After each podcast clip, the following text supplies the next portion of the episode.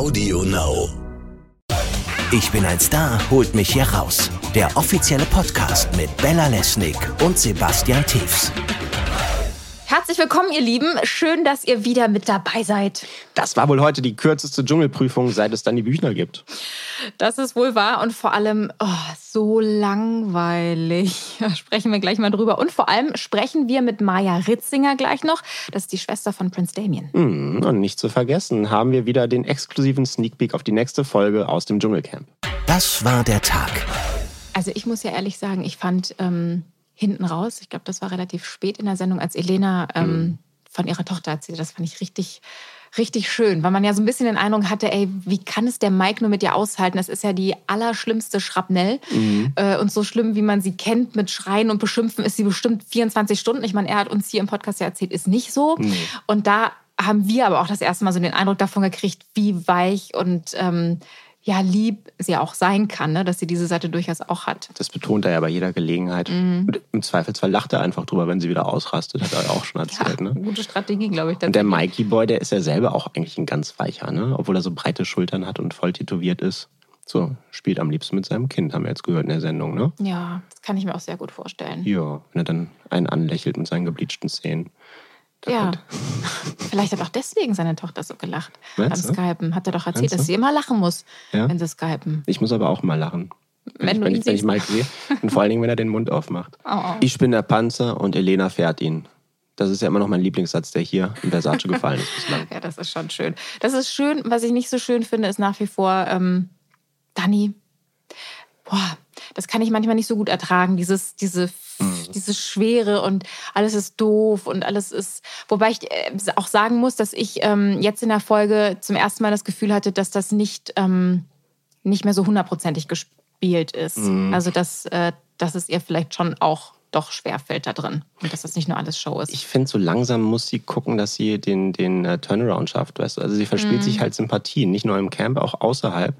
Und so langsam, ähm, ja, sie ist halt nur noch die nervige Depri-Dani. ne? Ja, aber das Ding ist, die wissen, wissen das da drin ja nicht, weißt du? Das Mhm. ist halt so, jetzt wir Fremd- und Eigenwahrnehmung ist ja eh immer so ein Mhm. schwieriges Thema. Und wenn du da drin hockst, keine Ahnung, ob das da, ob du das dann so spürst, dass du da irgendwie vielleicht ein bisschen überziehst. Mhm. Aber ähm, ja, und sie hat ja auch wieder sehr persönlich gesprochen, ne, von ihrer eigenen Mhm. ähm, Kindheit auch, mit dem, äh, mit dem Papa, der die Mama immer verprügelt hat und so. Und ähm, ja, da haben sich übrigens auch, ich habe auch mit Sonja und äh, Daniel im Baumhaus gesprochen und da sagte die Sonja auch, das erträgt sie nicht so gut. Also, dass, ähm, dass das jetzt auch mal gut ist, da immer noch irgendwie so, so auszupacken, weißt du, so sehr ähm, den Seelenstriptease da irgendwie äh, zu vollführen. Ja, auch bei den Begleitern hier im Hotel, da habe ich den Eindruck, die sind alle nur noch genervt. Ne? Mhm. Und ähm, die Vanessa, die Begleitung vom Raoul oder Rauli, wie sie ihn nennt, die erzählte schon, dass, ähm, dass ihre Leute, die bei ihr in der WhatsApp-Gruppe sind, in der Dschungel-WhatsApp-Gruppe, die, die gucken schon teilweise gar nicht mehr, weil die so genervt sind von Dani Büchner. Ja, Hm? naja, die Deswegen. Dani Büchner-Show. Ja.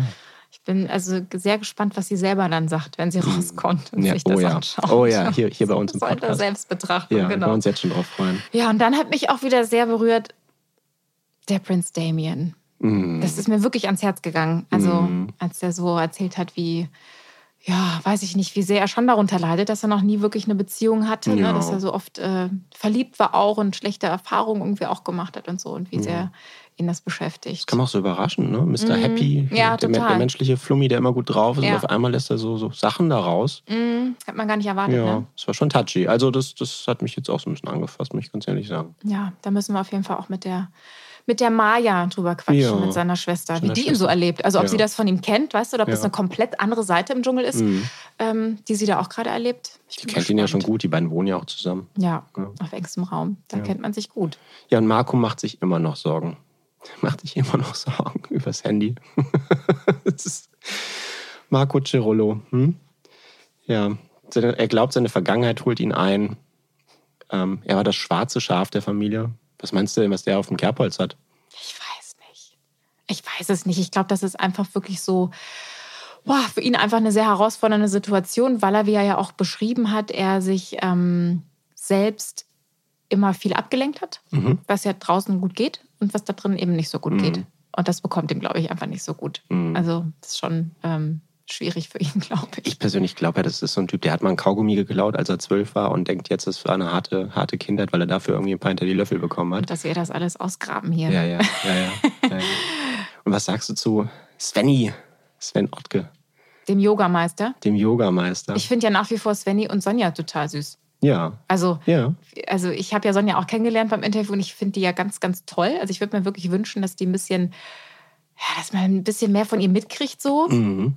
Ähm, ein bisschen mehr als Yoga und äh, Sporteinheiten, aber das ist immer so herrlich, wie die, ähm, ja, wie geil die Sven einfach findet, irgendwie ihn, den Ja. Sportler und sie fühlt sich selbst wieder und sie liebt es, ihren Körper zu spüren und so, das finde ich Ja. immer sehr unterhaltsam. Ich fand es auch sehr lustig, wie sie die, die, die Dani Büchner dann veräppelt hat, ne? Den Panikattacken. Das habe ich nicht mitgekriegt. Hast du nicht gesehen? Nee. Doch, ich habe, also generell habe ich das Gefühl, die Sonja, die taut langsam so richtig auf. Ja, und der Didier Duval, also der Begleiter von der Sonja Kirchberger, der sagt ja auch mal, er wünscht sich einfach ganz, ganz dringend, dass die Sonja ein bisschen mehr ähm, stattfindet, vielleicht ein bisschen mehr von der Dani Sendezeit abbekommt. Ja, und dann haben wir natürlich noch Claudia Norberg, den Trennungstalk. Da wollte Sven ja auch alles wissen. Ich glaube, wenn er, wenn er äh, die Möglichkeiten gehabt hätte, dann hätte er ihr eine Visitenkarte von seinem Anwalt gegeben. Weil das, das hat ihn ja wirklich massiv schockiert, ähm, dass sie ähm, ja zumindest auf ihn so gewirkt hat, als hätte sie nicht so wirklich einen Plan davon, wie man jetzt so eine Scheidung, wie macht man das jetzt und so. Und ach, ein Anwalt, okay, das braucht man auch. Ja, stimmt, das ist vielleicht ganz sinnvoll. Das hat ihn ja echt äh, Ja. beschäftigt, ne? Aber ich glaube nicht, dass du als, als Ex-Frau die Hälfte des Scherbenhaufens haben willst, den der Wendler da hinterlassen hat. Also, ich, das haben ja Daniel und Sonja auch in der Sendung schon gesagt, da fängst du lieber gleich bei Null an. Ne? Ja. Das hat sie ja auch, glaube ich, vor. Vielleicht ist das eine ganz gute Entscheidung. Ja. ja. Und dann hatten wir noch unseren Prinz Damien. Der hat ja, der konnte endlich mal aufs Klo. Herzlichen Glückwunsch dazu, lieber Prinz. dann wusste er nicht, steht er auf Frauen oder Männer, steht er auf beides. Auf jeden Fall ist er lost. Hm? Ja, ist auch schwer. Es ist wirklich schwer. Und dann gucken wir doch einfach mal, was seine Schwester, die, die Maya, dazu sagt. Das ist auch eine ganz süße. Schauen wir mal hier bei uns im Podcast. Versace Talk. Jeden Tag komme ich ja rübergefahren vom Camp. ähm, Eine Stunde Fahrt bis ins Versace, um hier die Promi-Begleiter zu treffen. Und ähm, eine davon sitzt jetzt hier bei uns in unserem lauschigen Podcast-Studio, nämlich die Maya, die Schwester von Prinz Damien. Hallo Maya. Hallo. Hi, grüß dich.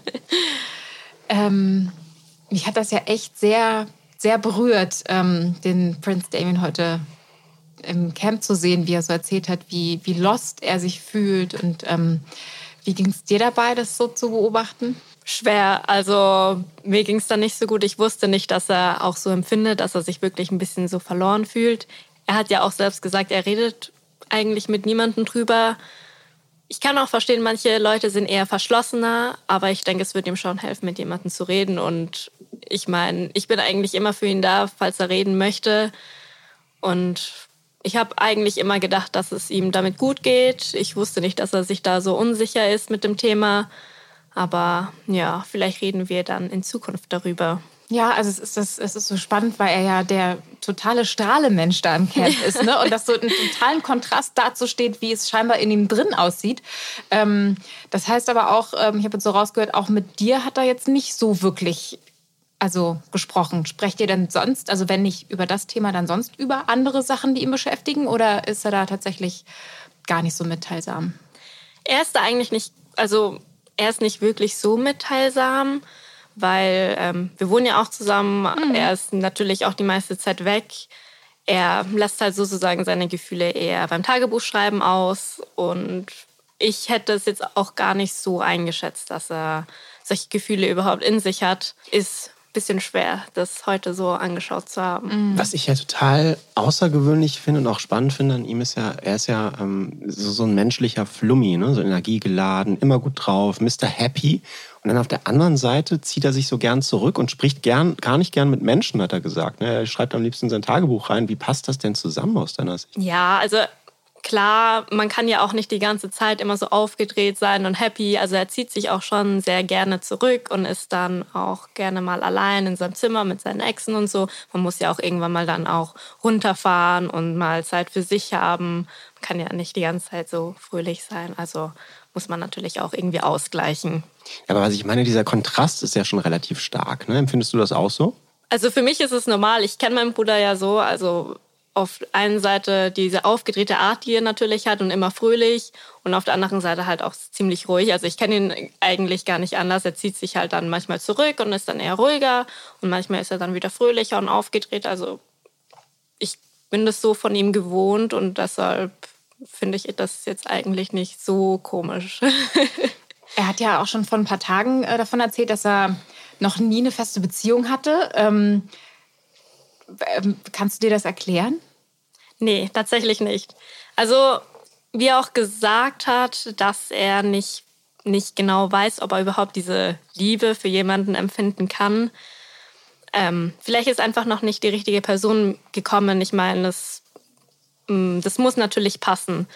Wenn man, man muss der, äh, der Person vertrauen, mit der man eine Beziehung eingeht. Und das ist natürlich schwer. Und den Schritt erstmal zu gehen, ähm, vor allem für ihn, weil er das noch nicht erlebt hat und noch nie eine Beziehung hatte, ist natürlich schwer. Und ich glaube, bis jetzt ist einfach noch nicht die richtige Person gekommen, bei der er sich so richtig wohl gefühlt hat. Also hast du das Gefühl, das liegt daran, also so habe ich dich jetzt verstanden, weil er noch nie in einer Beziehung war und dann sich vielleicht gar nicht sicher ist, ist das, was ich jetzt empfinde, Liebe? Oder ähm, hat er das anders gemeint im Sinne von, ähm, er glaubt, er kann vielleicht gar nicht lieben?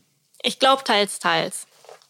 Ich glaube, das hängt ein bisschen so zusammen. Klar, also wenn man das natürlich noch nie hatte, dann ist, kann man sich, beziehungsweise ist man sich auch noch nicht sicher, okay, empfinde ich jetzt wirklich was für ihn? Ist das jetzt wirklich Liebe? Es ist ja schwer zu definieren. Und andererseits, ja, ich weiß leider nicht, mein Bruder denkt ja auch, dass ähm, seine Art anstrengend ist, denke mhm. ich mal, weshalb er auch gesagt hat, ja, es könnte vielleicht ein Grund sein, dass ähm, die Leute mit mir keine Beziehung wollen. Ähm, aber ich finde das eigentlich gar nicht so. Also ich denke, wenn er die Person dann trifft, dann weiß er auch, ähm, dass er auf jeden Fall auch Liebe empfinden kann. Also das wird er dann auf jeden Fall können. Aber warum, warum, Entschuldigung, woran liegt es denn, dass er noch nie eine Beziehung hatte? Ich meine, geht er nicht raus, lernt er keine Menschen kennen oder woran liegt sowas? Ich glaube, das ist für ihn ziemlich schwierig, da ähm, auf Frauen und Männer steht. Ähm, ich weiß nicht, kommt vielleicht bei den Frauen so rüber, als ob er schwul wäre und bei den Männern eher so, dass er doch hetero ist oder unsicher. Ähm, ja, und dann muss man natürlich auch ähm, eben bei den Männern auch noch schauen, okay, ist der Mann, der mir jetzt gefällt, hetero oder kann der auch was für mich empfinden? Ich glaube, daran liegt es, dass da so die Schwierigkeiten bei ihm hat. Spricht er mit dir über solche Schwierigkeiten auch? Nee. Gar nicht? Nee, also ja, wie gesagt, er ist auch, wenn er eben mal so eine Hochphase hat und immer fröhlich ist und sich dann zurückzieht. Und er schreibt ja auch dann immer Tagebuch. Ich weiß nicht, also manche Leute reden ja nicht so gerne drüber und ich finde es auch schade, dass er nicht drüber redet, aber ich will natürlich jetzt auch nicht so aufdringlich sein und sagen, ja, was ist jetzt, komm, erzähl's mir, wenn er das überhaupt nicht möchte. Hm. Woran, aber woran könnte das liegen? Hat er vielleicht auch schlechte Erfahrungen mit Menschen gemacht? Haben ihm Menschen wehgetan? Er hat ja auch von Mobbing in der Schule gesprochen in der Sendung. Mhm. Hat das vielleicht damit zu tun? Könnte sein, dass er hat ja erzählt, dass er sich in der Grundschule in ein Mädchen verliebt hat und das dann natürlich nicht gut ausging.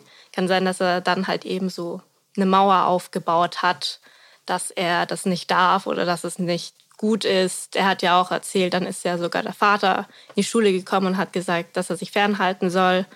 Und ich glaube, dadurch, dass eben sowas passiert ist, hat er ja so eine unsichtbare Mauer irgendwie aufgebaut und denkt halt, dass es nicht richtig ist, was, was er empfindet, obwohl das ja nicht stimmt. Das ist ja ganz legitim. Ich habe mich auch gefragt, ob er vielleicht nicht eindeutig genug ist. Weißt du? Also, dass man, weil ich habe auch so eine Freundin, mhm. die, ähm, da denken alle immer, die ist, äh, ja, die ist einfach nur so nett. Also die ist quasi mit ihren Signalen, hey, ich finde dich wirklich interessant und nicht nur als Kumpel, mhm. ist sie nicht eindeutig genug. Und da hatte ich das Gefühl, ob der Prinz nicht auch so ein Kandidat dafür ist, dass der irgendwie, ja, immer gut drauf und so und immer lustig und dass der andere vielleicht gar nicht merkt, dass er anderes Interesse hat. Weißt du, also hast du ihn mal erlebt mit anderen Menschen, wo du das Gefühl hattest, ich glaube, der, ich glaube, mein Bruder steht auf den. Und ähm, dass du dachtest, na, so wird's nix? Ähm, es gab einmal einen Moment, da hat er mal einen Kumpel mitgenommen. Und da habe ich schon so gemerkt, okay, mein Bruder mag den schon ein bisschen mehr. Also ja, man kann es bei ihm schlecht, ähm, ja, wie soll ich das jetzt formulieren? Man kann es bei ihm schlecht einordnen, ob man, ob er jetzt wirklich Interesse an einer Person hat Mhm. oder ob er nur Freundschaft möchte, weil er die Person einfach so ziemlich schätzt. Ja. Ähm, er hat ähm, von einem Gitarristen in seiner Band erzählt. Kennst du den? Ja, den Edi. Ist das so ein Kandidat? Vielleicht können wir Amor spielen. Vielleicht können wir Edi einfach auf diese Weise mal eine Botschaft schicken, so unter der Hand. Übrigens, Edi, ähm, falls du den Prince Damien auch mögen würdest, ich glaube, der Prinz äh, oder so. Nee, ich glaube, bei Edi und- und ihm, ähm, die waren ja auch schon la- jahrelang befreundet, bei denen war das wirklich auch nur eine Freundschaft. Also so wie ich das jetzt bewerte, ich weiß natürlich nicht, wie mein Bruder fühlt, aber so wie es ähm, sich von außen für mich irgendwie also angefühlt hat und auch ausgesehen hat, ähm, war das nur eine Freundschaft. Aber sag mal, du hast ja während der Sendung auch schwer mitgelitten. Ne? Ich habe dich beobachtet, du hast auch ein bisschen geweint. Ja. Ähm, tut dir dein Bruder in solchen Momenten vielleicht auch ein bisschen leid, weil er seine Gefühle nicht so zum Ausdruck bringen kann? Ja.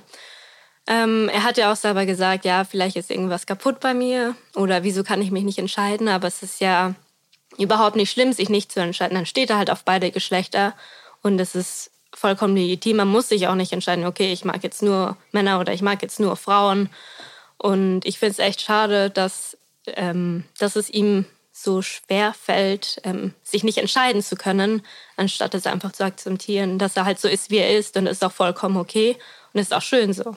Ich glaube, das ist eine schwierige Lage tatsächlich gesellschaftlich gerade, ne? weil es ja für viele schon schwer genug ist, überhaupt ähm, ähm, sich als homosexuell zu outen, wo es ja klar ist sozusagen. Genau. Ne? Und dann nochmal, weil das versteht, ja, das ist, glaube ich, also das kann ich mir vorstellen, dass das halt irgendwie doppelt schwer ist. Also sowohl für ihn ähm, als auch irgendwie, ja, wenn man eh unsicher ist und das dann irgendwie so ein bisschen gespiegelt kriegt, irgendwie auch und dann vielleicht so negative Erfahrungen auch macht, dass das echt, äh, ja, dass ihn das äh, leiden lässt so ein bisschen. Und dich ja auch, ne? Jetzt schießen ja auch gerade wieder so Ja. die, Trän die Tränchen in die Augen. Ja, grad, das ne? kann ich so verstehen. Nee, Ja. ich finde das echt schade. Er meinte ja auch, ja, letztes Jahr war es mehr auf, war er mehr auf Frauen interessiert und dieses Jahr mehr an Männer.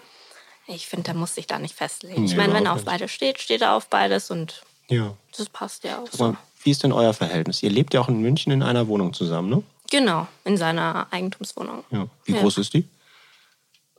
48, so 50 Quadratmeter. Das ist aber kuschelig, ne? Für zwei Personen. Ja, aber die ist gut geschnitten, von daher. Also, wenn man reingeht, würde man nicht denken, dass es so klein ist.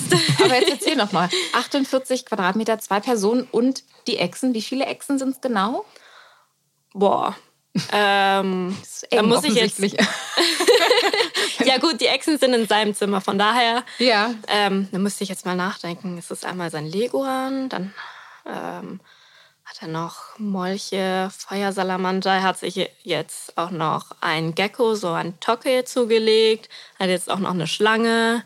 Ich glaube, wenn man es hochrechnet, ein bisschen weniger als zehn Stück. Okay. Ja. Also der Leguan nimmt aber am meisten Platz weg, weil der ist natürlich auch größer und läuft auch manchmal in der Wohnung rum. Habt ihr schon ein halbes Dschungelcamp zu Hause, ja? Ja, Ja, der hat sich auch so mega gefreut und hat auch gesagt, also ich hätte es auch ohne Geld gemacht. Ich finde es super. Ja.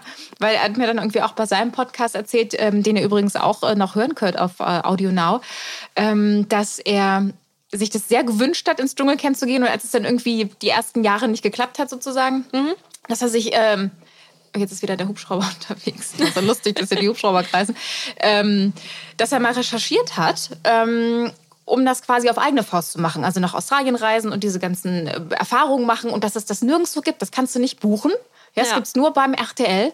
Und dass er so glücklich war, als wir dann endlich angerufen haben und gesagt haben, Prince Damien, kommst du mit? ja. nee, das wollte er schon sehr, sehr lange. Und aber er hat auch schon seit klein auf immer in unserem, also da gab es bei uns in der Nähe so einen Teich, hat er immer die Kaulquappen von den Fröschen eingesammelt und bei sich in sein Aquarium reingetan. Also es hat relativ früh mit der Repti- Reptilienliebe bei ihm angefangen. Und seitdem er das Dschungelcamp gesehen hat, wollte er da schon immer rein. Also es macht ihm, glaube ich, auch richtig Spaß, da drin zu sein. Hast du Kontakt zu, ähm, zu der Oma, von der er immer erzählt? Also habt, tauscht ihr euch aus? Ja, klar. Weißt du, wie es ihr geht, ihn zu sehen gerade? Ähm, ja, also ich, ich habe ihr sogar erst letztens geschrieben, wie es ihr so geht und ob sie fleißig das Dschungelcamp schaut. Sie meinte, ja, ihr geht's gut. Ähm, sie verfolgt es natürlich alles, also sie schaut jeden Abend zu. ähm, und würde ihm gerne was zu essen schicken, weil er ja da nur so wenig zu essen bekommt. Und sie kocht ja so gut. Das fand ich so toll bei dieser Essensprüfung, dass er gesagt hat, ja, meine Oma hat gesagt, stell dir vor, das, was du da jetzt isst bei der Dschungelprüfung, das ist das Letzte, was ich dir gekocht habe, Ja. bevor du losgeflogen bist. Das fand ich richtig süß. Ja. Nee, also ansonsten macht er sich echt gut und meine Oma hat auch gesagt, dass es sich gut macht. Ich glaube ja, er holt die Dschungelkrone. Das ist erst Ja, mein ich heimlicher hoffe Favorit es. Könnte man übrigens. sich vorstellen, ne? Der ist das hat er auch schon gewonnen. Ja, das stimmt. Ist ein Siegertyp anscheinend. Und Dance, Dance, Dance, darf man auch nicht vergessen. Ja. Der räumt irgendwie alles ab, ne? wo er mitmacht. Ja, hoffentlich. So, wenn man auch mitmacht, dann will man natürlich auch gewinnen. Ist er so ein Gewinnertyp? Ist er so ehrgeizig? Ja, auf jeden Fall. Also wenn er mit was anfängt, dann will er auch groß raus damit. Und bis zum Ende durchziehen. Und jetzt fragt man sich ja auch, wie, wie verdient er sein Geld? Also er hat nach der DSDS gewonnen 2016 und wie ging es danach weiter? Wie verdient er seine Brötchen gerade? Ähm, er war ja auch schon vor DSDS Tanzlehrer in verschiedenen Studios, ich glaube in zwei oder drei. Ähm, ja, da gibt er Tanzunterricht. Das macht er jetzt auch noch weiterhin. Also hat er niemals aufgehört. Und natürlich dann auch noch mit seinen Auftritten als Sänger. Ja. Und Genau. vielleicht Kann er ja bald einen Song singen über seinen Sieg im Dschungelcamp mit Krone auf dem Kopf, wer weiß das schon. Ja, wer weiß, Ja. vielleicht kommt was Neues. Ich sehe das Musikvideo schon vor mir. ja, dann äh, schauen wir mal, wie der Prince Davian sich macht, ob er die Krone wirklich holt oder nicht. Wir drücken ihm auf jeden Fall die Daumen und Ja, auf jeden vielen Fall. Dank, dass du Ja. da warst, Bayer. Kein Problem, Danke, hat mich Maya. gefreut. Ciao, ciao. Tschüss. Sneak Peek. Die Zuschauer können scheinbar nicht genug von den beiden bekommen. Elena und Dani sind schon wieder in der Dschungelprüfung. Verlies Navidad heißt die Prüfung diesmal und wie das klingt, das hören wir jetzt. Okay, psch. müssen die Ruhe bewahren, wir müssen ganz ruhig sein. Wir müssen, wir müssen jetzt echt Gas geben. Ich bin ein Star, holt mich hier raus. Der offizielle Podcast zum Dschungelcamp. Jeden Abend live bei RTL und jederzeit bei TV Now.